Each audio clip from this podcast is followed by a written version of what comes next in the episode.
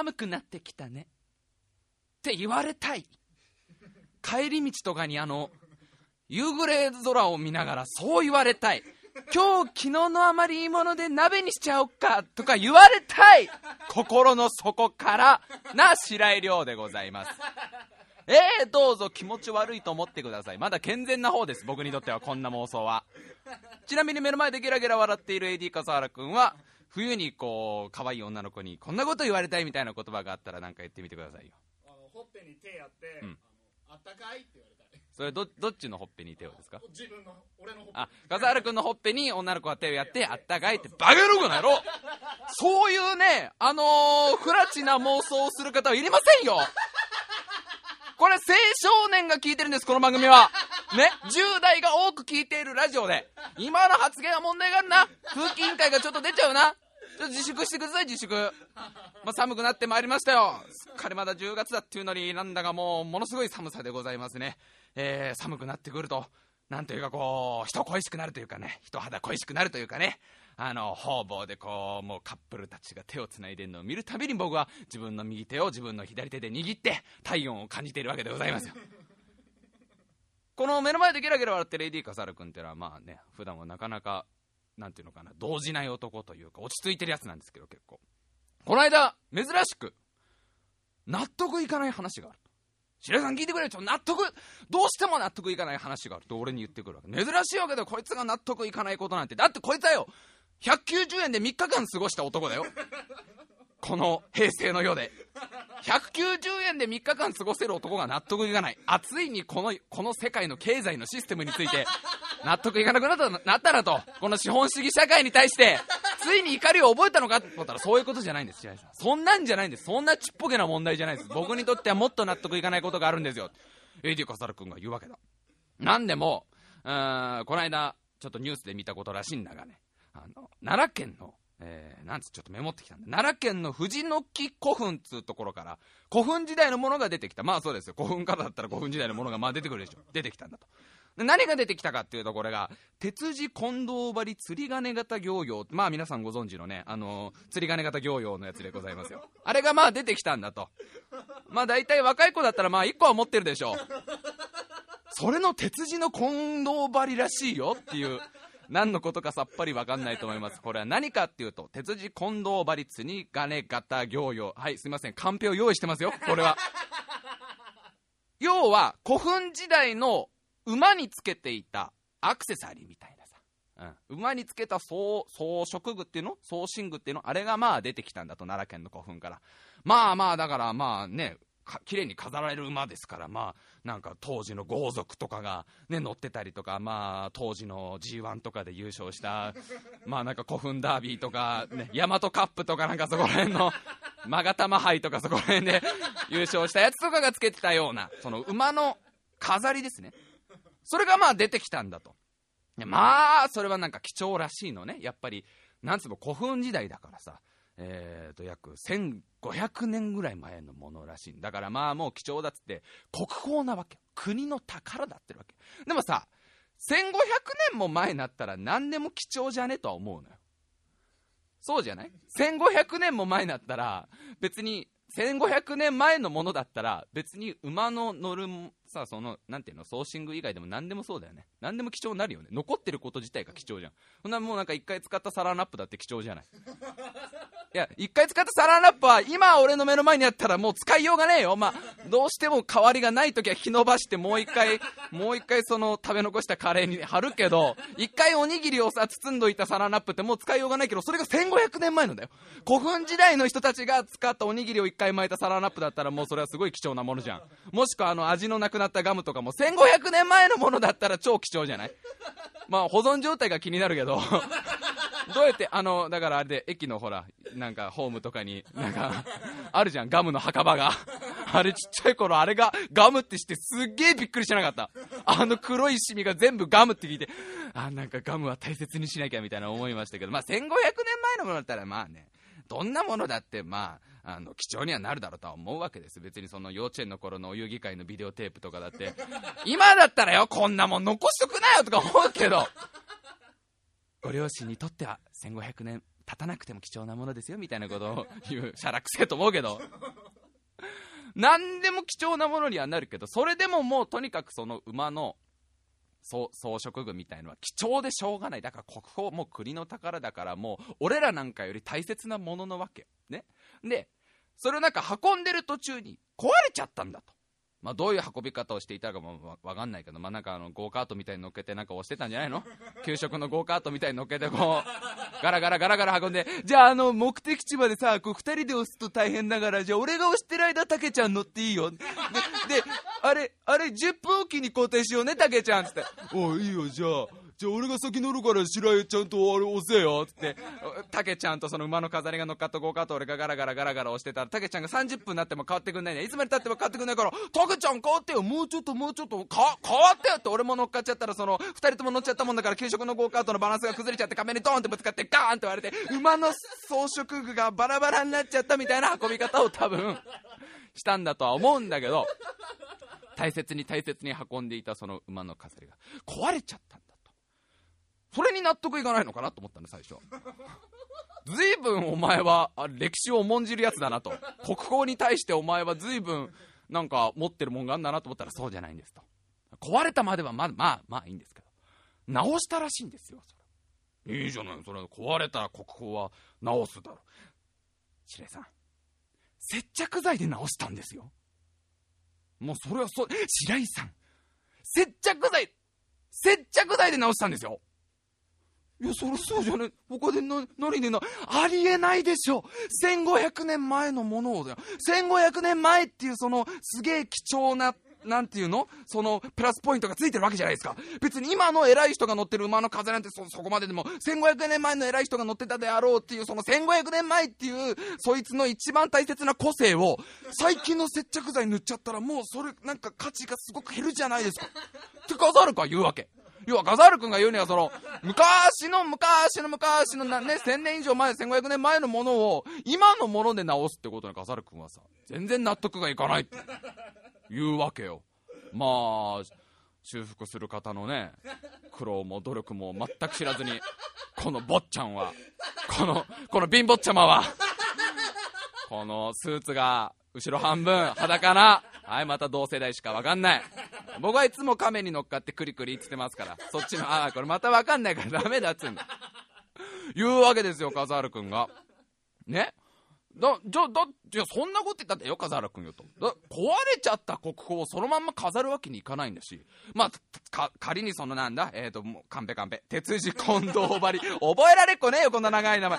鉄地近藤張り釣り鐘型行用がよ。ね、なんか超古代文明のものだとしてよ。もう何千年もう何万年前の超古代文明でなんでかわかんないけど自動修復機能が当時そのなんか大パーツ的なやつでついてんだったらまだいいけど、ほっといたら壊れたまんまなんだからそれ直すしかないし、ね、直すって言ったってまあだから接着剤でなんかね、剥がれちゃったらしいの。なんかちょっとしたパーツが剥がれちゃったのくっつけるしかないだろって。いや、納得いかないです。納得いかないです。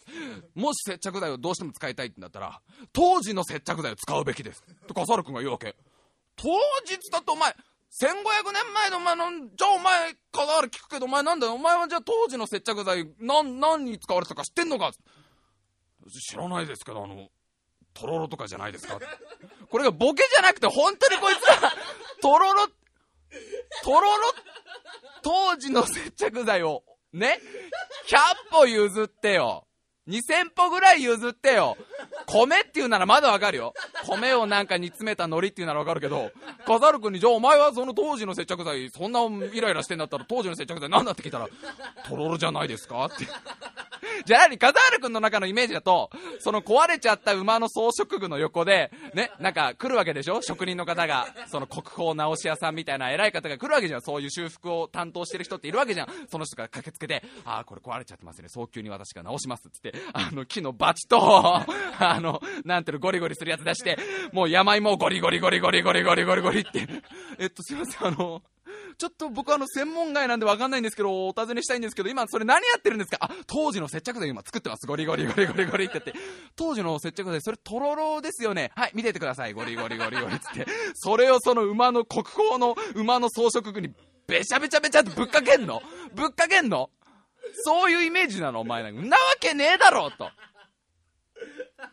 もなんか笠原君はさ、なんか納得いかないんですよね、その接着剤ってのがっていう言ってるわけ。で、じゃあ分かった、俺がちょっと、当時の接着剤どういうのが使われてたかちょっと俺が調べるわっつって。で、家帰ってちょっとネットとかで調べて。これがびっくりね。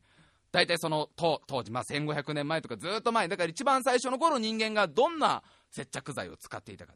まさかね、あの、大和のりとかそういうのじゃないだろうって、なんだろうと思って調べたら、アスファルトなんだと。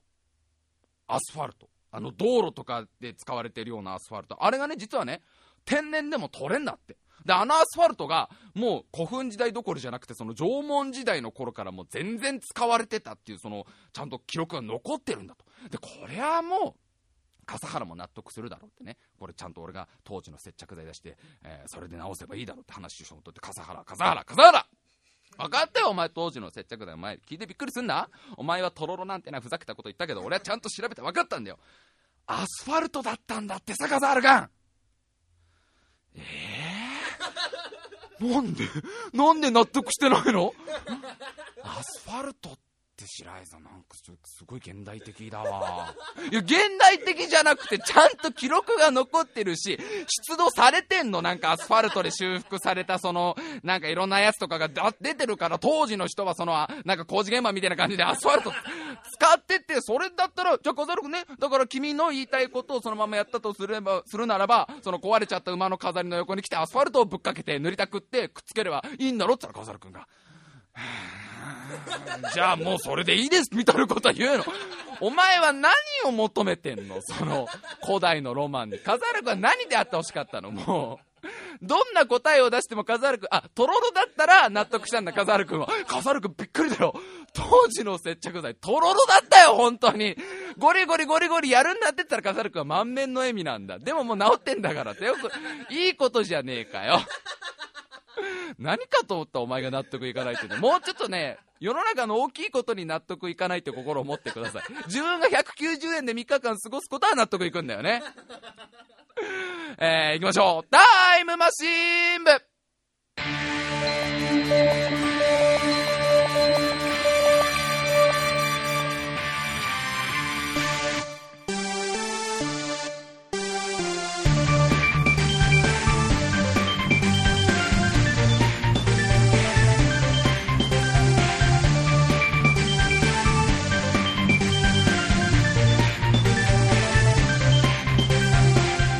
も始まりました。タイムマシン部お相手を務めさせていただきます白井亮でございます。そして目の前でゲラゲラ笑いつつもまだ納得いってないのがエディカザールくんです。よろしくお願いします。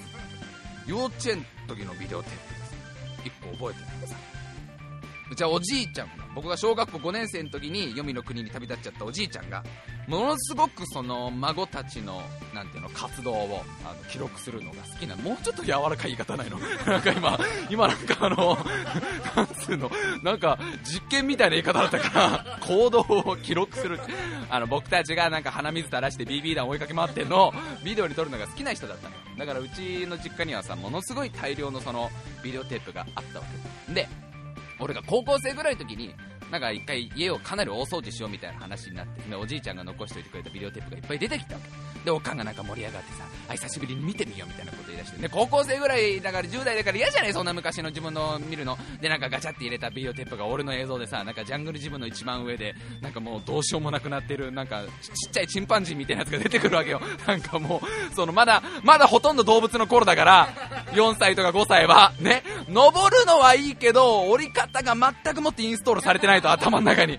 もうあのね猫の方がちょっと賢いからどうしようもないっすって顔してるのねまたね。あのなんか泣きそうな顔じゃなくてもう無理っすみたいな顔しているまあ45歳の俺を見てまた喜ぶんだ親とかはあらあらこんな頃もあったわねみたいなこと言うから。でだんだんさまあなんていうの今だったらまだ俺も笑えてもさ、まあ、10代だからそういうの嫌だからさだんだんイライイライラしてきてさこんなこんなビデオテープいつまでも撮ってないで捨てればいいじゃんみたいなこと不機嫌になった。でまたちょっと時が進んで俺が家を出るっていうだから二十歳ぐらいかもうそうだね。二十歳か。二十歳の時にまあ俺が家を出るって話になってまあそれ俺の部屋が開くからあのーまた大掃除をしようって話になった。でその時またおじいちゃんが残してくれた大量のテープが出てきてさであのおかんがまた盛り上がってああまた出てきたちょっともう一回見ようかな母さんみたいなこと言い出すわけ。でまあ二十歳ぐらいの俺だからねもうちょっと大人になってるからまあみんじゃん見れ見れば見ればみたいな感じででガチャってビデオテープ入れたら磁気テープだから。寿命が来ちゃってたみたいで。全部映んないそれこそ2 3 0本あったその俺の幼稚園の運動会の時とかなんか兄ちゃんの幼稚園の、ね、発表会の時全部映ってない1本確認してはその何にも映ってない画面を見ておかんが少しこれもダメかみたいな寂しい声をしてもう1本入れてはこれもダメになっちゃってる。って言いながらだんだん俺の記憶にはさ俺が確か高校生ぐらいの時にさこんなん捨てちまえよって言った自分の発言をこう思い返しながらおかんの背中姿のそのおじいちゃんはね本当に亮たちのことが好きでね嬉しそうにあこれもダメかもうやめてくんねえか母ちゃんよ。俺が悪かったよ俺が。もうドラゴンボール落ちてないかな。ドラゴドラゴンボール落ちてないかな。もうあれきついね。だからあの、ねまあ、10代の頃の発言には気をつけた方がいいよ。で結構これぐらい20代中盤ぐらいになって思い出すと結構きついんだわこれが。これが結構きついからね。まあねその AD カサール君が全然納得がいかないっていうもんだからまあ最近大ブームの古墳時代について調べてきましたよ。歴女って言うでしょ。歴女って何も戦国時代の武将が好きな人たちのことだけじゃないでしょ。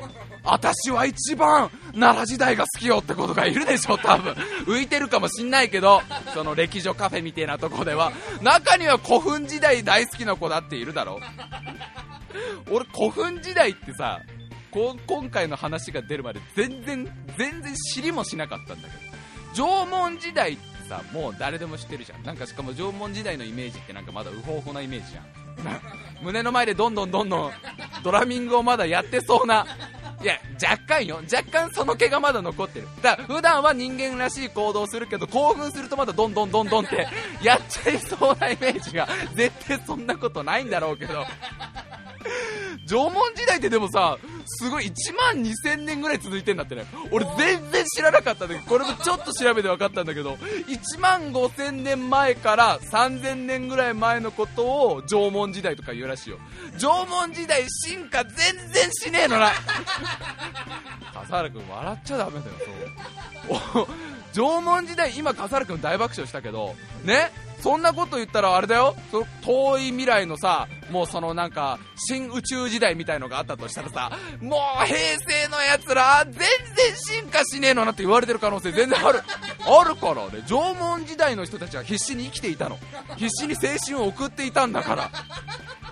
で弥生時代がさすげえ頭の良くなったイメージあるじゃん。なんか米とか食ってるしさなんか結構やるようになったじゃん。でその後何時代が来るかで全然俺超ぼんやりしていてなんか大和時代とかなんかそこら辺のうねうねしたなんか卑弥呼あたりがうねうねしてる卑弥呼は弥生なんだね。なんか俺も全然だからさそこら辺の歴史がぐっちゃぐちゃになってるからそこに来んのが古墳時代。全然影薄くね古墳時代。まあでも笠原君も納得いかないってことでね柄にもなく古墳時代についてね勉強しちゃいましたよちょっと。古墳がまずさすごくねなんかね古墳について調べてあるっていうか、まあ、世の中にはいるんだね。いろんな好きっていう人がもうだって中には歯ブラシが大好きっていう人も世の中にはいるわけでしょ。歯磨き粉が好きでたまんないって歯磨き粉をコレクションしてる人がいるように古墳が大好きって方がいて日本中の古墳をこう調べてるサイトがあるわけ、ね、で日本の古墳トップ10みたいなもうみんなが早く知りたくてしょうがない。あの夜中のあのランキングの番組で取り上げられるようなのを覚えてカウントダウン TV でカウントダウンって古墳を取り上げるランク王国ってその後やってた番組で。懐かしいなランク王国。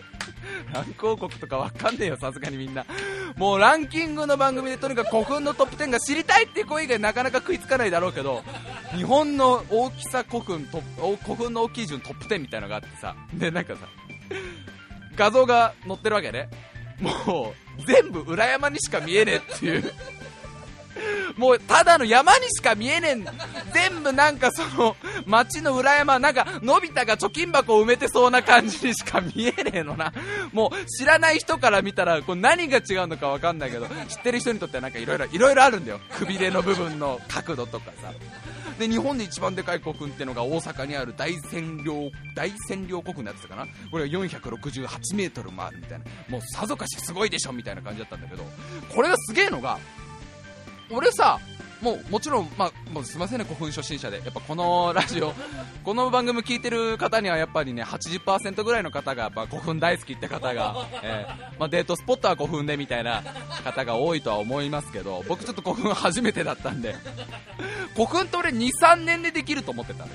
なんとなくイメージで。まあ、さすがに1ヶ月じゃあれは作れねえだろうけど、まあ3年ぐらいかけりゃできんだろ、あんななんかだって持ったようなもんじゃ粘土持っただけっしょみたいな思ったら、この大占領古墳は15年かかるんだとね。なんか今の計算だと、なんかその、えー、なんかそういう計算をした人たちがいるんだと、今のあの人間たちが当時のあの技術で古墳、あの大きさの古墳を作るには15年かかるんだあのさ、1個思うのがさ、どのタイミングで作ったのかな？つうのも、ね、お墓なわけじゃん。あれって別にイベントスポットでもなんでもないわけじゃん。あの中にショッピングモールがあったわけじゃないでしょ。表参道ヒルズ的なやつじゃなかったんでしょあれ別に。ね。ちょっと珍しい形の劇場とか映画館とかじゃなかったわけでしょあれは別に。ね。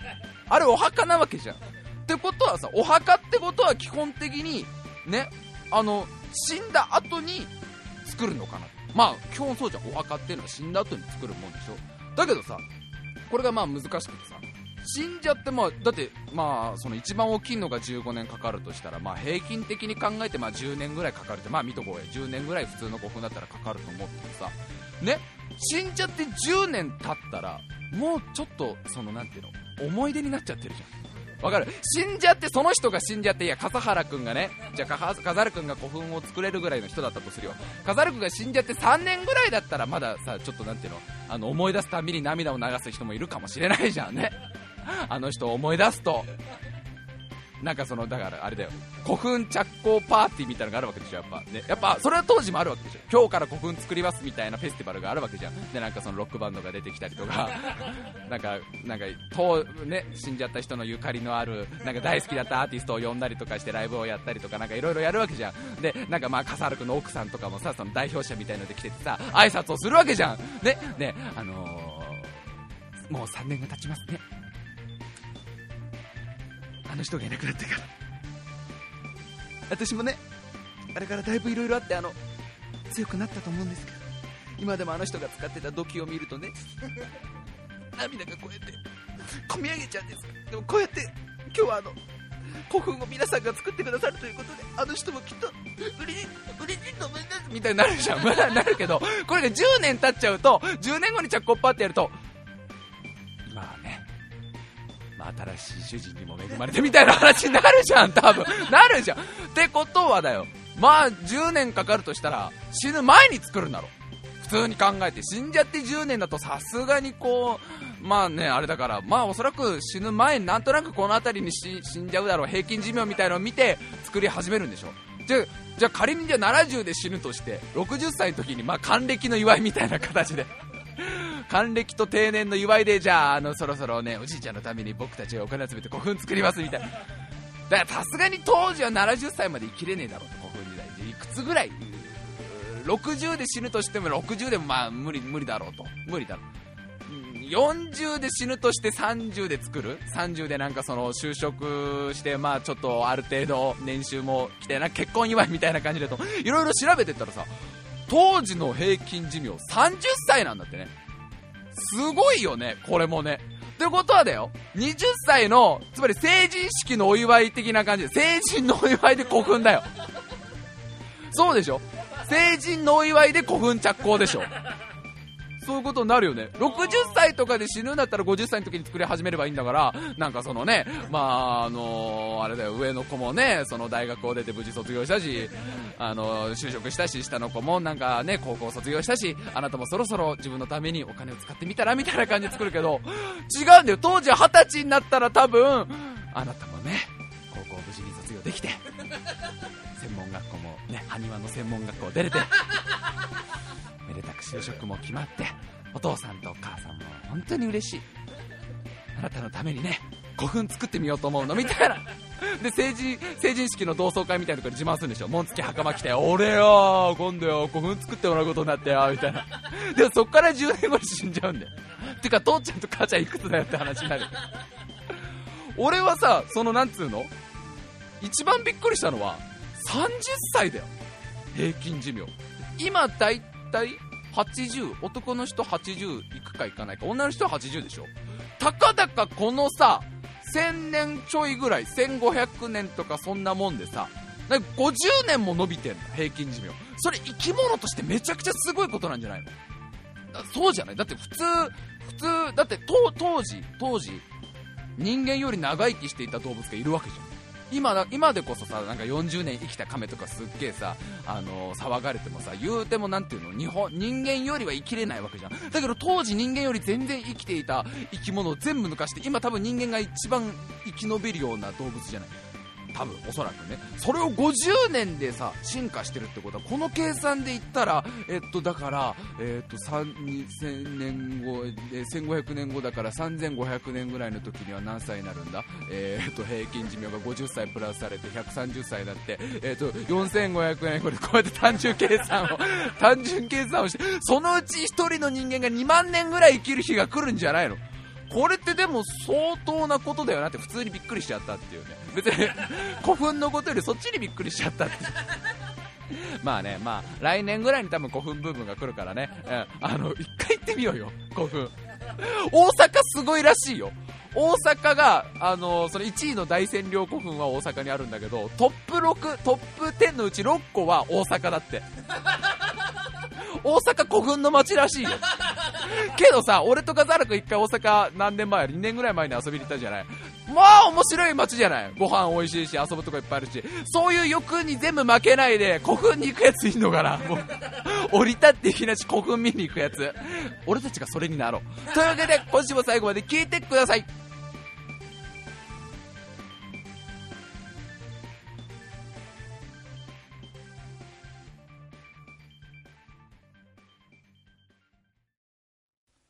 あのー僕にも一つどうしても納得のいかないことがあるんですけどこないだコンビニに行ったらもうクリスマスケーキの予約してやんのな。シャラくせったらあれしないよね。いやもうねいやいやもう聞いてくれよ。もういいんだよ。もうおいちゃんガタガタ言われて決めたんだよ。もうよ。おいちゃんももう26だよ。いいんだいいんだよ。そのクリスマスをねそのなんだえーロマンティックに過ごしたい方がいたらもうどうぞどうぞ楽しんでくださいと思ってたんだけど思ってたんだけどまだ2ヶ月前の時点でケーキの予約だ！したらお前あれだよ。ちゃんとあれだよ。節分もちゃんとお前2月の3日の2ヶ月前だからお前12月3日からちゃんと豆の予約しろよ。そういうことだろ？敬老の日だからあれだよ9月の真ん中らへんだよあれなんか日にち変わっちゃったんだよあれ。3週目ぐらいだけ？その2ヶ月前からおじいちゃんおばあちゃんをと敬えよ。おじいちゃんおばあちゃんはいつも敬おうね。なんでなんでそこで急な道徳心を出すわけ？その見かけだけのやつを出すわけ？急に。今日ほら死んじゃったおじいちゃんの話したからちょっとほら。もう笠原君耐えられなくなっちゃって。なんかその時の気持ちを思い出したら。すごくねもうクリスマスケーキってああもう絶対負けない。私絶対負けないクリスマスなんかに。絶対心折れない。高校生の時一人ぼっちでブックオフで立ち読みした男だもん。そうだよ。うちの家はだってクリスマスのご飯八宝菜が出る家だったからね。なんつったってね。あのあれ悔しかったのがまあこの話したと思うけどあれは高2のクリスマスかな？であの家帰ってクリスマスイブにお母さん今日ご飯は八宝菜よ。ちょっとチキン的なものを期待していた自分にすごい悔しさをかもうクリスマスなんてよ知らねえよなとか言っていた自分が八宝菜って言われた瞬間少し何か期待していた自分にああ八宝菜うんいいじゃないいいんじゃないと思った自分にすごい悔しさを感じている。俺は絶対クリスマスに負けないって。すごいもうクリスマスケーキってまあ日本人ってのは本当になんかそういうのに盛り上がりますな。まあ別にいいけどね。いよいよハロウィンが。ハロウィンがやってまいりますね。あさってこれが29日だから今日撮ってんの29日だからまあまあ配信もまあこの後できたとしてもあさってですね。10月31日が。楽しみな楽しみなハロウィンですね。初めて。楽しみって言ってみてハロウィンを全然ないもんね馴染みがね。だけどなんか最近急に急に押してきてねハロウィン。だいぶなんかどこ行ってもハロウィングッズみたいの売ってんじゃん。あれさなんかお盆みたいなもんだなんてね。お盆、お盆的なやつなんでしょ？俺なんかあの、なんか、公でコスプレできる日なのかなって ずっと思ってたけど、全然そんな日じゃなくて、すげえありがたい、なんかちゃんとした日らしいじゃん。なんかもともとは、あのーケルト人っていう、その、昔のヨーロッパに住んでた、あの、縄文とタメよ。縄文人と結構タメぐらいの人たちよ。結構、あの、今からだって結構何千年ぐらい前って言ったかな、3000年とか、それぐらい、結構それぐらい前の人たちだから、まあ、まあだから縄文と、なんかね、あのー隣同士の高校通ってたようなケルト人っていうのは。で、帰りに土手で喧嘩して友情育んでた。縄文お前もなかなかやるじゃないか。ケルトこそなみたいな。なんで、なんで縄文がちょっとウホウホ臭がする名前じゃねえそれ、名前じゃない？ケルトって言ってるからなんかもうちょっとその、カーディガンとか着てそうなイメージ勝手に持ってね、俺今。まあその昔にヨーロッパに住んでた、何千年も前に住んでたケルト人っていう人たちは、あの、夏と冬しか季節がなかったんだと。だからその最後の花火大会終わったらスノーボードやってるような、同じ惑星なのかな、それは。そういうことじゃねえけど、その季節の区分が夏と冬しかなくて、えー、と10月の31日が大晦日だったんだとねで11月の1日が新年だったんだとでなんかあのその時にはこうなんかねその冥界の門みたいのが開いて幽霊たちがいっぱいやってくるけどその1年間のそのあのいっぱいご飯を取らせてくれた神様ありがとうなっていう人今年も頑張ろうなみたいな日のお祭りがあったらしいんですそれがケルト人のお祭りだったのとであとキリスト教はキリスト教で、えー、と11月の1日が、えー、万万聖節っていうのかな。全てのあの成人をこう敬う日みたいなんで11月の2日が、えー死者の日っつってこう全ての死んじゃった人たちをあなたがいなくなってとても悲しいですっていう。もっとちゃんとした表現あるだろだけど思うのはそういう気持ちでしょ。だから死者を弔う日っていうすごいちゃんとしたお祭りがなんかこうね歴史の上でこうくっついて一つのなんかお大きいそのお盆みたいな季節ででなんかその万聖節の万聖節っていう11月の1日の前日だからイブっていうのがついて、えーハロウィーン見たくなったっていうなんかさそのただ単にコスプレする日じゃないんだよ。けどなんかその辺りはその、まあ、幽霊がとにかくいっぱい来るんだと。もうわんさかわんさか海を渡った向こうではもういっぱい来てるんだと で日本でいうとこのお盆みたいなもんなんですよみたいなことを教わってさ、あのまあ、主にネットで調べてさ 教えてくれるようなそんな先生とか別に今教わってさって今言ったけど俺が見たサイトがなんか英会話教室かなんかの先生のサイトですごい子供に優しく語りかけるか特徴で日本でいうとこのお盆みたいなものよ。へえそうなんだ。先生カルピス飲んでもいいですか？みたいな気持ちに結構なってたからわった気分になってたけど。なんかすごいだからすごいなんかあれなんだよね。なんかそちょすごいちゃんとしたイベントみたいな感じらしいんだよね。けどさお盆みたいなもんだって言うんだからさまあ要は向こうの亡くなった方々がこっちの世界に帰ってきてるわけでしょ。あの日本のお盆8月の真ん中ぐらいで帰帰れなかった人たちとかも紛れてきそうだよね。えだってさもう大変なわけじゃんお盆とかって。これ話したと思うけどもうぎゅうぎゅうなわけでその天国の階段ね。あのもうレッドツェッペリンよろしく天国への階段が出てきて あのそこからこうみんな降りてくるわけでしょ天国からわーって。で1個の階段だからぎゅうぎゅうだからやっぱりこう常に混雑してるわけじゃん。でチケットはその前売り券全部売れちゃうし 現世へのチケット全部売れちゃうし三途の川の定期便だってそれは常にパンパンだからあのクルーザーだってパンパンだしだからあれだよね。やっぱりマジって多分ハロウィンで帰ってきちゃうおじいちゃんとかいるんだろうね。いいじゃねえか同じようなもんなんだから。あ孫の姿がもう一回見てんね。あそうおじいちゃん言ってもねあの今回ハロウィンだから。ね。おじいちゃん日本住んでたんでしょ？日本の方はハロウィンダメだから。お盆ですから。今回はその西洋の方々が帰れる。いやあイエスイエス。go go go イエスイエス。ね、おじいちゃんは、あ yes, yes, yes, go, go, はい、have a, have a good day, have a good day, have a good 現世みたいなことで。おじいちゃんはね、あの、来年の8月まで我慢して、そんなこと言ったって、まあ、孫がよ、おめえ。小学校入ったばっかりの孫の姿一度ぐらい。いいじゃないですか。そんな、硬いこと言わないで、係員さん。私がちゃんと案内しますから。あんたあれ、日本語ずいぶん上手だね。ああ、私日本少し住んでましたから。すごい気持ちわかります。みたいな感じで、帰ってきちゃう人多分いるだろうね。だから、その、なんかさ、帰っていいよっていう神様がいるわけじゃん、天国に。今回ハロウィンだから、その西洋の人たち帰っていいよっていういう神様いるわけじゃん。お盆だから日本の人たち帰っていいよっていうね、優しい神様がいるわけじゃん。で、やった家族の元に帰れるぞっていう死んじゃった人たちがいるわけじゃん。間に入るその、なんていうの、係員の人たちが一番大変だよね。もう毎回毎回もう、もうその、すげえ言ってくる人いるわけじゃない、その。もう神様ももうちょっとこの世の断り考えてくれよ。一回死んじゃったらダメでしょ？もう、だってもうそうでしょ？マリオじゃないんだから、そのワンナップキロゴとか、そういうことじゃないんだから、一回死んじゃったら基本その出戻り不可なやつでしょ？これ。そういうこと、もうそう硬いこと言うんじゃないよ。こ神様。ね君だって家族いるんだろ？みんなそういう気持ちなんだからいいじゃない一年に一回一年に一回ぐらい。一年に一回だってこっちはもうそのありとあらゆるところでもういろんなところの文化でその死者が帰ってくる日とかあるんだからもうもうあれだからその人のスケジュール帳びっしりだよ。この日は何地方の人たちが帰ってみたいのが。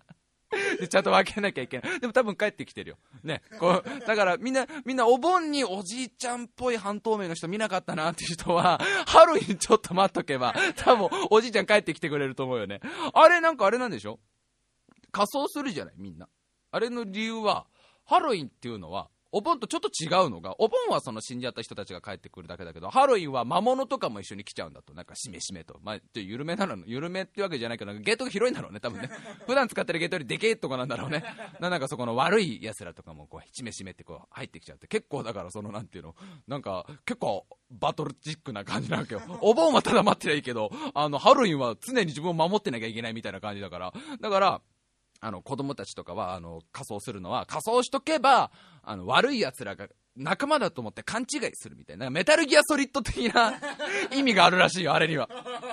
だあそんなみんなチャラチャラチャラチャラそんなあの魔女の格好かわいいとか言ってる場合じゃねえから。ねガチでガチで血のりとか塗ったりとか腕とかいろんなとこ生やしたりとか目とかいっぱいつけとかないと魔物がすぐ横にフランケンシュタインとかいますからね。そういう意味らしいね。でさあの笠原君にさそのさ今度ちょっとハロウィンの話しようなしようと思ってんだ俺って言ったらさ笠原君がわざわざさ図書館でなんか白井さんちょっとでもこれためになればみたいな感じで本は珍しくね本渡してくれたの。でその本がこいつ舐めてんなと思うのがさもう幼稚園児に向けたハロウィン用の本なのよ。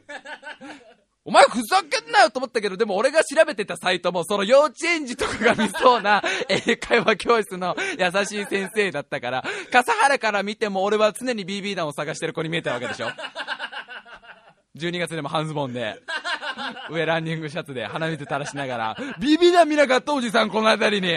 あとおじさん、もしよかったらカルピスを送れって言ってる。幼稚園児のイメージがひどすぎるわ。僕は、僕はカルピスで生きてるんだよみたいな。あと BB 弾を送れって言ってる子に見えたんだろうね。笠原君が幼稚園児向けのさ、ハロウィンのすべてみたいな、なんか、その、本を貸してくれてさ。で、まあちょっとパラパラ読んでて面白かったのが、ハロウィンには昔からおまじないとか占いがあるんだと。まあなんていうの、その要は、なんていうの、かなりファンタジックなあたりなんでね。ファンタジック期間みたいな、結構その魔法的な感じの匂いがプンプンプンプンするような期間だから、そういうおまじないみたいなものとかも結構さ、盛り上がるらしいんだよ。で、乙女必見だよ、こっから。乙女、タイムシン部リスナーの乙女ども聞いときな食いつくから、絶対。この間のアンアンの特集が、とか、そんな話よりずっと、子猫ちゃんの話題より、あの、さつまいもとかの話題より、さつまいもって、今俺さ、今自分の頭の中の、頭の中の化学反応がびっくりしたんだけど、笠原君言い訳していい？さつまいもって出た理由が、静香ちゃんが出てきたからなんだよね。静香ちゃんさつまいも大好きじゃん。もう俺、そう、そうな、お前そこ、お前ドラえもん知らねえんだもんな。今、乙女が好きなものさつまいも、なんでさつまいも、静香ちゃんのイメージだみたいな。乙女必見だよ、こっから。なんかハロウィンにはなんかいっぱいね、伝統的な占いがあるんだよ。1個。オーブンを使ったおまじない。これイギリスの方のなんか伝統的なやつらしいんだけどね。夜眠る前に、黙ったまんま、パン一席分、あ、一斤分の、一席じゃない、一斤分の粉をこねて、で、それをね、オーブンの皿に乗っけて、寝かせるのよ。でね、あなた寝るじゃない。あなたがきな人のことを思いながらかな？それはわかんないけど、そのお肌の手入れ的な化粧水ぶっかけたりとか、乳液を塗りたくったりしながら、なんか、パックとか言いながら、なんかいろんなものを塗って寝るでしょ？夜。乙女は大体、いろんなもの塗って寝るんでしょ？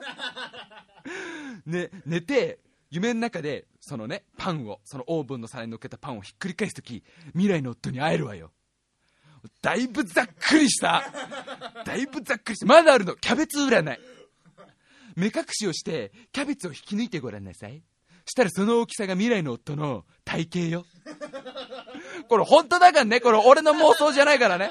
今日からやってね、乙女リスナーのみんな。まず目隠しをしてキャベツを引き抜くっていうところで、うーん、どうだろう、農家の子限定になってくるけど。で、その大きさで未来の夫の体型っていう、どういうことなんだろうね。どういうみんな丸っこくなるとは思うけど、まだあるのよ、スプーン占い。これ誰でもきっとできると思うな。鉄のスプーンに、鉛を一かけら乗せて、火で炙って、誰でもできるでしょ今日からできるでしょだから一人暮らしの女の子とかは、ハロウィンの夜は、鉄のスプーンに鉛を一かけら乗っけて火で炙るの よくやってるじゃない、乙女は。乙女はパックと一緒にそういうことやるでしょ？ね？ネイルアートの片手間でそういうことやって。で、溶けた鉛を冷水に落とすの。で、冷えた固ま、冷えて固まった鉛の形で、未来のあなたの音がどんな職業に就くかわかるから。ただ判別の仕方書いてなかったのよ。ごめんなさいね。どういう形をすればその弁護士さんとか医者とかは書いてなかったけど、なんか出るんじゃないの？なんか、なんか弁護士の形になるじゃ？ん。わかんないわよ、そんなの。だから、きっとあれね、タイムマシン部最近、あの、女の、ね、女性の方も随分聞いてくださってるから、女の子たち結構聞いてくれてるから、あの、きっとね、あの、今年のハロウィンからね、あの、火で炙るのがブームになるわよ。鉛を、鉛を火でぶ炙るのが。えーローズマリーのおまじないっていうのもあります。ローズマリーの小枝をそっと枕の下に眠ると、未来の夫の姿を夢の中で見れることができるよ。もう全部夫な書いてあったおまじない。全部、この後も他にもいろいろその、笠原くんが持ってきた本には書いたんだけど、全部未来の夫な。で、これあれだろうね。佐藤健さんみたいな人が出てこない限り、延々とやるやついるんだろうね。なんか全然違う人が出てきて、なんかもうそのガボ、ね、なんかかぼちゃみたいな人が出てきて、それこそハロウィンのなんかかぼちゃみたいなのが出てきたら何回も、佐藤健くんじゃなかった、佐藤健くんじゃなかった、もう一回やる、もう一回その、火で炙って、芸能人っていう職業が出てくるまで延々とスプーンに鉛で火で、医者っていう職業が出るまで永遠とスプーンにあの鉛を乗っけて火で炙る子が出てくんだろうね。主語って。そりゃそうだよ、お前ガスコンロぐらいじゃ、ガスコンロぐらいの火力じゃ無理だからよ。それ用のなんかバーナーみたいの買ってきて、10月31日の夜に死後って。それが今を生きる賢い乙女です。あとハロウィンっつったら、まあ俺でも知ってんの、あのなんかほら、あのーいたずらするやつあるじゃんないか。お菓子をくれないんだったらいたずらするぞみたいなのがあるんでしょなんか子供たちがやってきて。なんか、あれもだからさ、あの、もうちょっとなんかいろいろあった方がいいよね。なんかお菓子をくれなきゃいたずらするぞじゃなくて、もっと本気でお菓子を欲しいと思うよ、子供たちもと。こんな風に言っちゃダメだよ。お菓子をくださいとか、それちょ、それちょ重いけど、例えばじゃあなんかあれであの、妹を、妹に頼んで妹をおんぶして、あの、どんどんどんどんってドアを鳴らしてガチャってあげたら、妹をおんぶしている子供が立ってるわけだよ。で、あの、お菓子をく、お菓子を、お菓子をください。あ、節子ダメだよ。それ、ドロップちゃうよ。それおはじきだよ。お、お菓子をくれませんか？ドロップ、節子おはじきだから。うんこビチビチやみたいな。そしたら俺家中にある歌詞を持ってくるよね。歌詞とは言わずになんかもうあれであの米を出そうか米を。ホタルの墓、俺どれぐらい前かな最後に見たら。1年ぐらい前に1回見たのかなあのもうね、ダメだね。あの何がダメってね、元気な時から泣けるよね。あのもうこの年になるとさ。俺結構昔からあの映画ボロボロ泣いちゃうんだけどさ、最後らへんとかまあみんな大体結構来るの、来るじゃん。やっぱ最後節子がああいう風になっちゃってさ、あの、やっぱりね、おはじき食べてるシーンとか来るけど、もう最近はもう最初が始まって、まだちょっと元気な節子を見てるともう、誰か、お神様よ俺を中に入れてやってくんねえかそしたら、今持ってるこのチョコスナックパンをよ、せっちゃんにあげるからよ。あれいいわな、なんかな。なんでそんな話してんの？すごいなんかあれなんだってね、いたずら本気でしたしちゃったりするらしいじゃん、向こうは。なんか郵便受けに花火とか突っ込むらしいよ。なんかあの、もう昔から本気でいたずらするんだって、日本の子供だったらね、あの、そこまでする度胸とかないかもしれないけど、向こうの子結構イケイケだよね。だってあの、煙突に土とか詰め込んで、家の中煙充満させた、えいたずらの伝説とか残ってるらしいよ。お菓子くれねえの？ダメだ、ダメだよ、そんなの知らない子供にあげるお菓子なんてないよ。クッキーくれねえの？あげな、あげな。違う、違う家行きなさい。うちはもうダメなんだよ。うちはもうその、もうカツカツだから、あげない、あげない。ほら、ちったやっちゃおうぜ、マジで。マジでやっちゃおうぜ。あいつ、さっきクレジットカード取ったからよ。口座から抜いちまうかみたいな。そこまではやらないだろうけど。まあ、ハロウィンが、えー、楽しみでございますなっていう。今、だいぶ最後棒読みのまとめ方がわかんねえからって。まあ、随分普及したわな。なんかそういうイベントもな。なんかさ、なんかちょっと思うのがね。俺結構心変わったなと思うのが、これ結構びっくりするリスナーもいるかもしれないけど、別にいいかなって最近思うようになった。なんかそういういろんな国の祭りを日本に取り入れる言葉。10代の頃ってほら変に尖ってっからさ、すげえなんかもうほら、ほんなさ、もともとキリスト教のちゃんとしたお祭りをそんなチャラチャラしてることに使ってんじゃねえよみたいなことを言っても、お前もお前でみたいな話が聞かれるじゃん。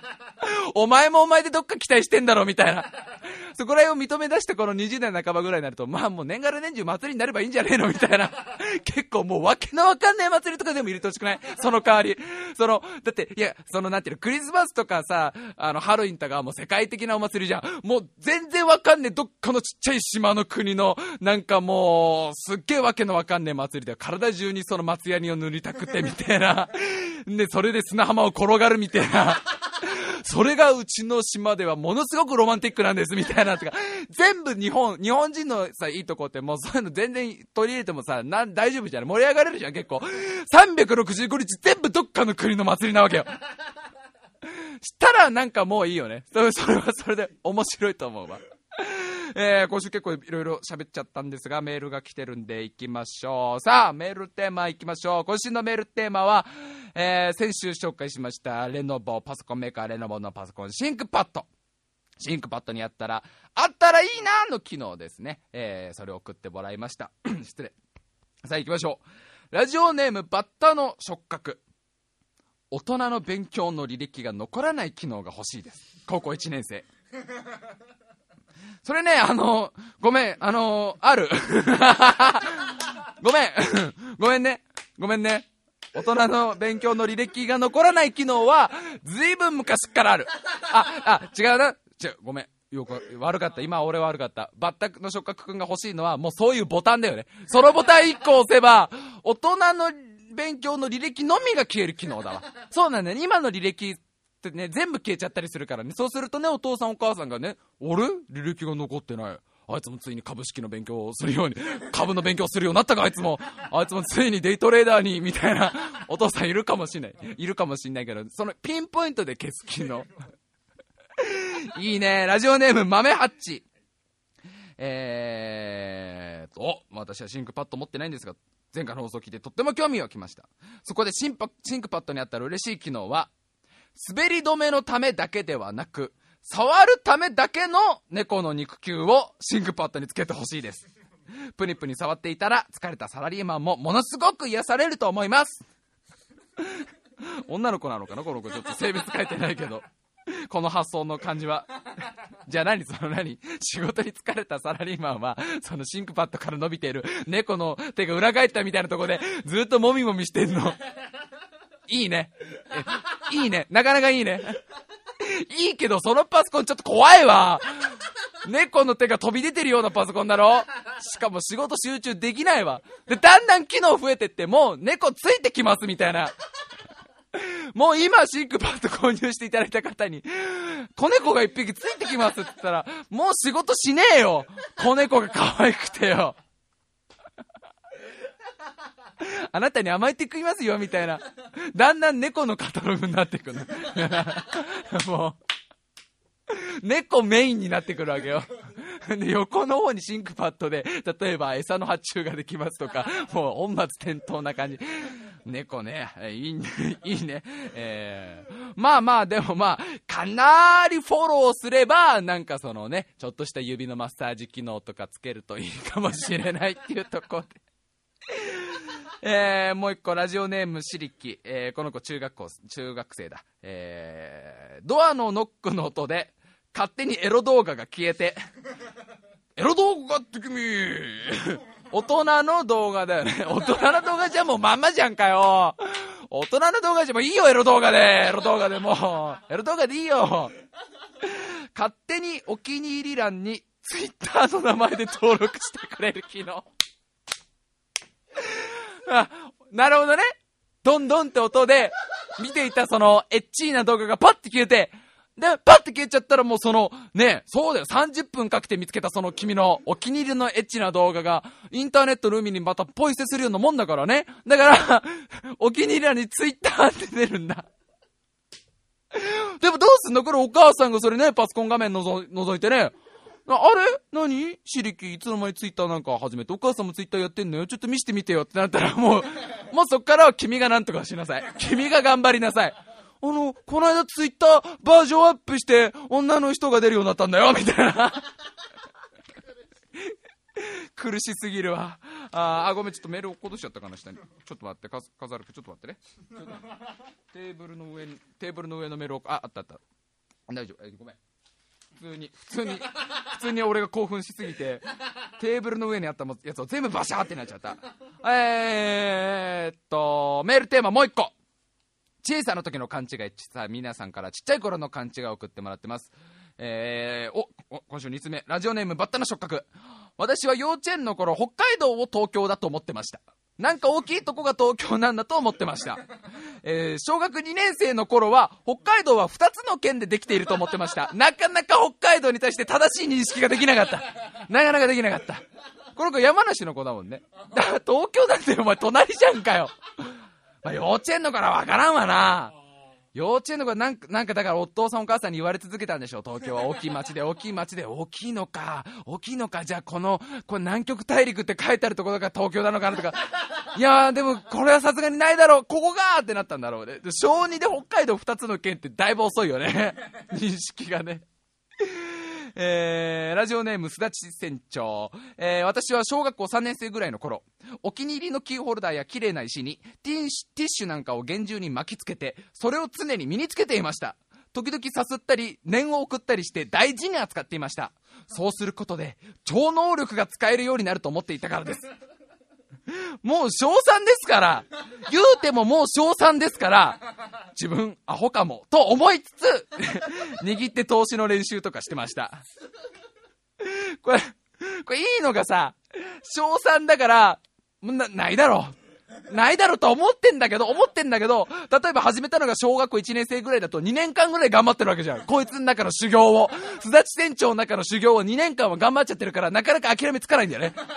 これも、もし、いやいや、ないだろう、もう、俺もわかるようになった。超能力なんてんだけど、でももし明日もし投資ができるようになったら、投資ができたらだって、だってあんな、あんなものや、こんなものや、そのもう頭に大人ってつけるいろんなものが、僕の視界に飛び込んでくる。小3で思ってるよ。小3でそれぐらいのこと思ってるよ。なかなか諦めがつかなかったんだね。その感じが小3らしくていい。小3らしい。幼稚園だと信じ込んでるからもう。信じ込んじゃうから。えー、ラジオネームピッカさん。えー、っと、子供の頃勘違いしていたこと。僕が小学2年生の頃のことなんですが、友達に、ピッカ君の誕生日っていつ？と聞かれ、4月18日からだよと言ってました。4月18日からいつまで誕生日が続くんでしょうね。どうなんだろうね。毎日が誕生日だったのかなこう、もう、4月18日から、も、もう開催中だよ、みたいな。キャンペーン中だよ。お母さんが出産の時超時間かかったのかもよ。もうなんかその、4ヶ月ぐらいかかってピッカ君出てきたのかもしれないよ。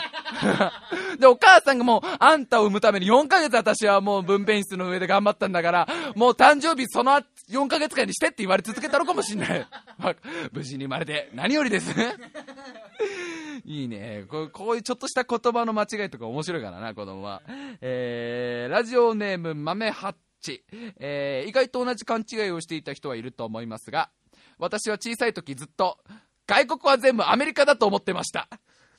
フランスもブラジルもアメリカの中にあるんだと勘違いしてました。なんかこのメールすげえわ。なんかお、深いわ意味が。なんだろう、この大きい感じの。この、なんか、すごい、すごいことに気づいちゃってたのかもしれないよね。豆八さんはなんかこう、世の中の大きな流れを見ていたのかもしれない。結局全部アメリカの、アメリカの中にあるんだみたいな。いやー、いいですね。なかなかいいですね。えー、っと、じゃあエロ短歌いこうかな。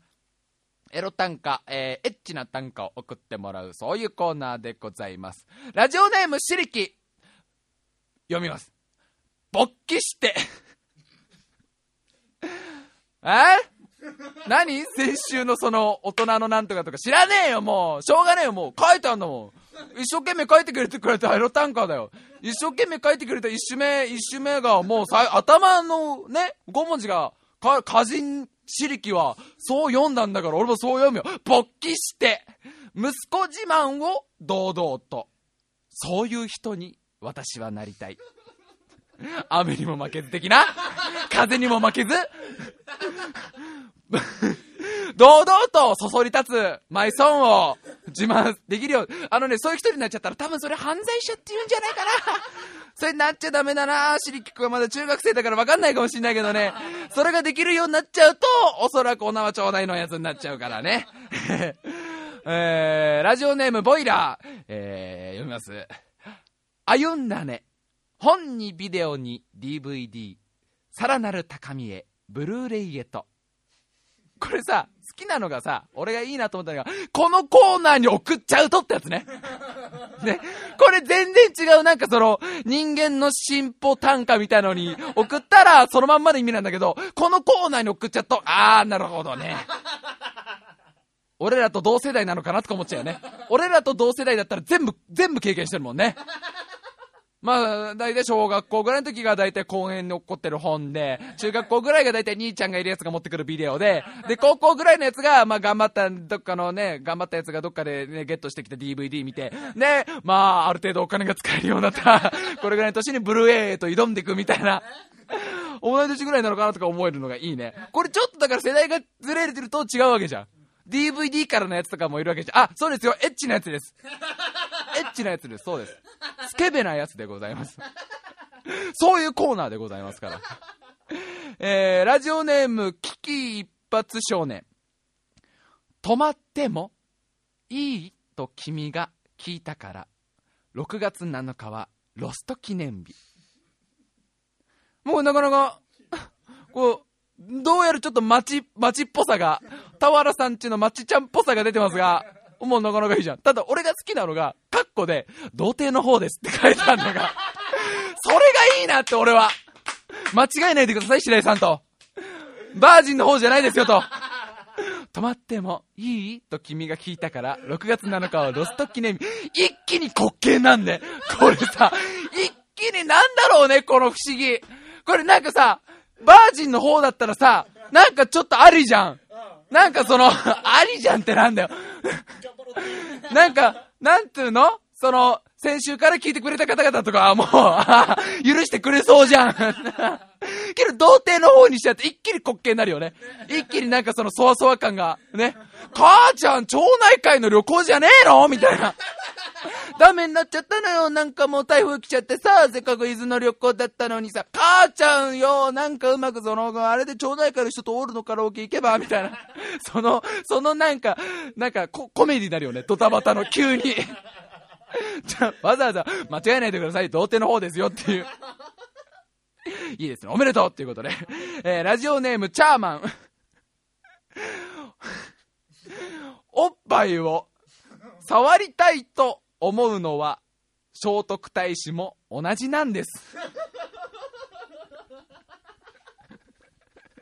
今週いいねエロ短歌またちょっと今週の話とかぶってるしねそりゃそうだわそりゃそうでこれ誰が言ったのか気にならない おっぱいを触りたいと思うのは、聖徳太子も同じなんです。これね、これ何個か、先生が言ったバージョンとかあると思うんだよ。学校の先生が、いいか？なあ、おっぱいを触りたいと思う。先生が言ったら大問題だ。大問題だけど、なんか、なんか、なんかさ、なんか今の人が言うならまだわかるけど、一番好きなのは、聖徳太子が言ったバージョンね。聖徳太子さんが、あの、なんかその、ね、ちょっと部下たちと飲みの席に行ってね、あの、今日、聖徳太子さん来てくれるらしいぞ。マジかよおいだって聖徳太子さんめちゃくちゃ偉い人じゃん。で、なかなかそういう席に来ないわけじゃん。やっぱ忙しいから。どうも、聖徳太子でございます。うわーありがとうございます。こんな席来てくれてみたいな。で、やっぱりこう飲んでるとだんだん盛り上がってくるからさ、それは、それはそう、飛鳥時代だって盛り上がるでしょ、ようなような。わーわー盛り上がって、やっぱワイダンとかになってね。いやー、俺はやっぱりあれだね、太ももが好きだね、みたいな。また、好きですねみたいな話をしてて。私はおっぱいが好きですよ。聖徳太子さんもええ、おっぱいを触りたいと思うのは、聖徳太子も同じなんですって、本人が言ったんだったら、もうすげえ怒られそう。ハロウィンだから多分聖徳太子の幽霊も来てるから、すげえあの手に持ってるあの木のヘラみてえので、しゃもじみてえのでペチペチ頭を、あ、尺ね、パチパチパチパチやられる。これいいな。またなんか綺麗だよな。これからだからなんかそういう風に言い訳していけばいいんじゃない？なんかあの、もう、やらしい天使って、おっぱいのくてばっきり剣がいてって言われたら、おっぱいを触りたいと思うのは聖徳太子も同じなんだぞ。えー、ラジオネーム、どんぐりっこ。お、女性ですね。えー、いやんばかん。ちょっとだけよ。言わないけど。そこはダメんは結構言ってる。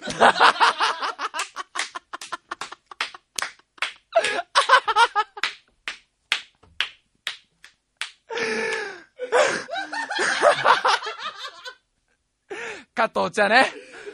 加藤茶からのだね。バラリラバラリラなってからのピンクの照明入ってからの、やんばかん、ちょっとだけよは言わないけど、そこはダメを結構言うよねって。えー、女の子の本音が今。大丈夫かおい、今週よ。エロ短歌元気だね。まあ、5つ目のシリキ君の勃起してから始まってっからね、もうね。もう、もう逃げようがないからね。えー、先週ね、あの、レノボの社員の方からね、メールをいただきましてね、とても面白かったですって言ってくださってるのが、もうこういうラジオですから、タイマー新聞っていうのは、ええ、ええ、やんばかん、ちょっとだけを言わないけど、そこはダメんは結構言ってる。ね、女の子の本音っていう、女の子の本音短歌でございますから。えー、エロ短歌いいなぁえー、久しぶりにやったんだけどね、ちょっといいのが結構来てたからね。えーまだまだやっています。エロ短歌はどんどんどんどんやっていこうと思うので送ってください。えー、ほんで、えーと、そうそうそう、お知らせでございますよ。えーこのエロ短歌という素晴らしいコーナーを、こんなにみんなが盛り上がるエロ短歌を作ってくださった、作ってくださったっていうか、この方がいたおかげでエロ短歌を生まれました。桃エロ乙女チック短歌歌人の酒井真美さんが今頑張ったの、ウェブのアルファポリス、ウェブコンテンツ大賞というのに参加しましてね。えー、それがもし大賞取れれば、えー、酒井真美師匠の本ができるという。あ、師匠の短歌はこんなあれだよ。なんかもう、あの、そんな、勃起してとか出てこないよ。こんな、こんなエロ、こういうエロじゃないよ。ちょっとエッチな女の子の気持ち、みたいな、ね、そういう、まだあの、清らかなエッチな、色っぽい、そう、飾るくんいいこと言った。こっちはほらなんかあの、う、植え、植えたザクロみたいな、売れたザク、売れすぎたザクロみたいな。向こうはそのみずみずしいピーチみたいな感じのエロ短歌ですからね。あの、酒井真美さんをね、あの、Google とかでね、検索すれば、あの、サイトが出てきますから、あの、ホームページが出てきます。酒井真美師匠のブログが出てきますから、そこから、あの、辿っていけばね、あの、投票できます。で、これが10月の31日までということなんでね、なんとかみんな、あの、酒井真美師匠に力を貸しましょう。ね。で、本に、なった際にはこうもう並びますからとかね、まだちょっとわからないらしいんだけど、もしかしたらなるかもしれないということなんでね、えー応援しましょうということで、どんどんしね、えーそうだね、あのタイマー新聞のホームページの方にもリンクを貼っときますんで、えーこれだからな、うちのラジオもいつか出したいよな、エロ短歌の本な。エロ短歌な、多分コーナー、怒られるコーナー違うんだろうけどな。えー、というとこでございますね。えー、人見知らん、やるやる言いつつ、まだなかなか紹介しないんですが、まだ一応残しておきます。えー、そして、お知らせです。ちゃんとこのお知らせをしなきゃいけません。来年2011年1月8日9日、富士スピードウェイスーパーママチャリグランプリというものが開催されます。えー、なんと、そのイベントにタイムマシン部が出場することになりました。グランプリ特集という雑誌の力を借りて、えー、グランプリ特集タイムマシン部号として、このスーパーママチャリグランプリというものに出場します。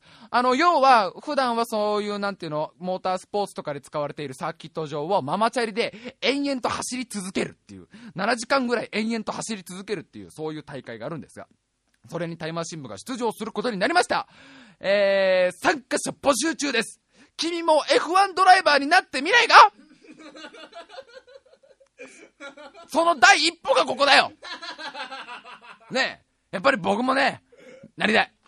僕もやっぱり F1 ドライバーになって、カムイ選手やね、ハミルトン選手やバトン選手とこう戦いたいという。その第一歩がこのスピードウェイスーパーママチャリグランプリという。まずはママチャリからクリアしていこうよと。で、えこれが2011年来年の1月8日9日でございます。失礼。えーちょっと、ちょっとよん、えーちゃんと詳細言っとこうかな。まず参加費がかかります。参加費は、えー成人の方でマックス7000円、え未成年の方でマックス5000円です。これ宿泊費なんかも全部入ってますんで、えそこら辺のご心配はなく、えどんなにかかっても成人の方は7000円、未成年の方は5000円、5000円で済みます。で、交通費は自腹でございます。御殿場駅というところまでは、え自腹の交通費、え交通で、交通費で来てください。そこからは私たちが車でお迎えとかをします。えーで、えそうなんですよ。え重要なのが、未成年も参加できるんです、この企画は。もう初めてですね、タイマシン部で未成年が参加できるっていうのは。え君がまだ二十歳になってなくても 来れるからね。え必ず保護者の承諾を得てください。これもし、え選ばれた際にはちゃんとね、承諾書っていうのを書いてもらいますんでね、必ず、えお父さんお母さんに出てもいいって、ちゃんとね、OK をもらってください。それは必ずです、えー締め切りは11月の24日までです。11月の24日までに、えータイムマシン部の方にメールを送ってください。さあその書き方です。メールの書き方。みんなメモの用意はできたかな？大丈夫かな？そう。手頃な感じの石板は落ちてない？大丈夫？したらもうちょっと尖った石をお父さんからもらってきて。ねそれで掘ってっていけばほらほら今週ほら古墳時代の方々もおそらく聞いてますからね 古墳時代の方々も聞いてますからちゃんとメモの準備できたかなさあ、メールの送り方です。まず、懸命に必ず、ママチャリ応募と書いてください。必ず書いてください。ラジメールの懸命に必ず、ママチャリ応募。えー、本文の方に、ラジオネーム、本名、年齢、性別、電話番号、えー住所。住所は都道府県のみで大丈夫でございます。えーそして一番重要なのが、まあ、いろんな方がね、あの現在応募してくださってるんですが、選ばなきゃいけない。ね、みんなが出れるわけじゃないから、選ばなきゃいけないわけでございます。8人こっちから選ぼうっていう話に今なってるんですが、選ばれる基準はみんながどれぐらい体力があるかを自己アピールしてほしい。この文章で。ね、体力自慢を必ずこのメールに書いてください。今週ちょっと一通紹介しようかな。ラジオネーム、虎男。なんと小学校6年生。いいね、小6が応募してくれたよ。えー、体力自慢。えー、白石様最高。白石様になら掘られてもいいや。イケメン優しいって言いながら、町内一周できる精神力と体力。人見知り球団で小学校生活を送っているファイト。今まで親に見捨てられなかった。うん。あと、マジで2年、2年前剣道の関東大会で3人抜きを取った。まあ、白井より、白井よりは頑張れると思うんで、採用してねっていうメールが、小6から来ましたよ。えー、まあ体力自慢はどんな風に書いてもらっても構わないですよ。あることないこと何でも書いてください。もう言っちゃった。言っちゃった。えーむしろないこといっぱい書いてください。えーこっちはもう大丈夫ですから、面白ければいいから面白ければ。自分がどれぐらい体力あるのかをちょっと脚色したりしてね、えー送ってくれれば、それの面白さで採用するかしないかを選ぶかどうかもう分かりやすく言っちゃう。結構マジで体力自慢書いてくれる子とかいて、なんか、あの、運動テストの細かい記録まで、大丈夫だから、そんなんじゃねえから。あの、ロサンゼルスまで歩いて行ったことあります？とか、で、大丈夫だから、全然。全然大丈夫だから、そういうので。えー、書いて送ってください。また、レースクイーンも一人募集してます。えー、レースクイーンも当日必要だということでしてね、えー、美貌自慢の方を書いて送ってください、こっちの方は。他は書くこと一緒です。えー、ちょっと早口でわかんないよって方いましたら、ホームページから専用のブログにリンクが貼ってあります。えー、今回のこの、えー、富士スピードウェイスーパーママチャリグランプリ出場のためのブログがありますんで、その URL を貼りましたんでね、えー、そっちの方をちょっと覗いて、どんどんどんどんみんな挑戦していこうっていうね、1月のこの正月早々から白井の野郎と走ってもいいぜという、一花咲かせてやろうぜっていう方がいたら、えー、どんどん送ってください。というところで、すべてのメールの宛先はこちらです。タイムハイフン部、あと、ホットメール .co.jp、タイムハイフン部、あと、ホットメール .co.jp、スペルは time ハイフン bu、あと、ホットメール .co.jp でございます。ということで、いやーなんか今週すげえ喋ってんのな、俺な。何をそんな喋ったんだろうって気になってたけど、なんかいろいろ喋ったんだね。いや、古墳一回行こうな。古墳、古墳行けばなんか見えるかもしんない？今あれなんじゃねえの？古墳とかすげえ来てんじゃん、ハロウィン効果で。なんかいろいろ、いろいろ勘違いしちゃった古墳時代の人とかも紛れてるわけでしょ？この時期とかピラミッドのあたりとかすげえんじゃねえの？えらいこと、っていうかもうさ、本当に一年中そういうお祭り絶対あるじゃん。死者が帰ってくる系の。だから常にいるんだよ、やっぱり。それでいいと思う。というわけでまた来週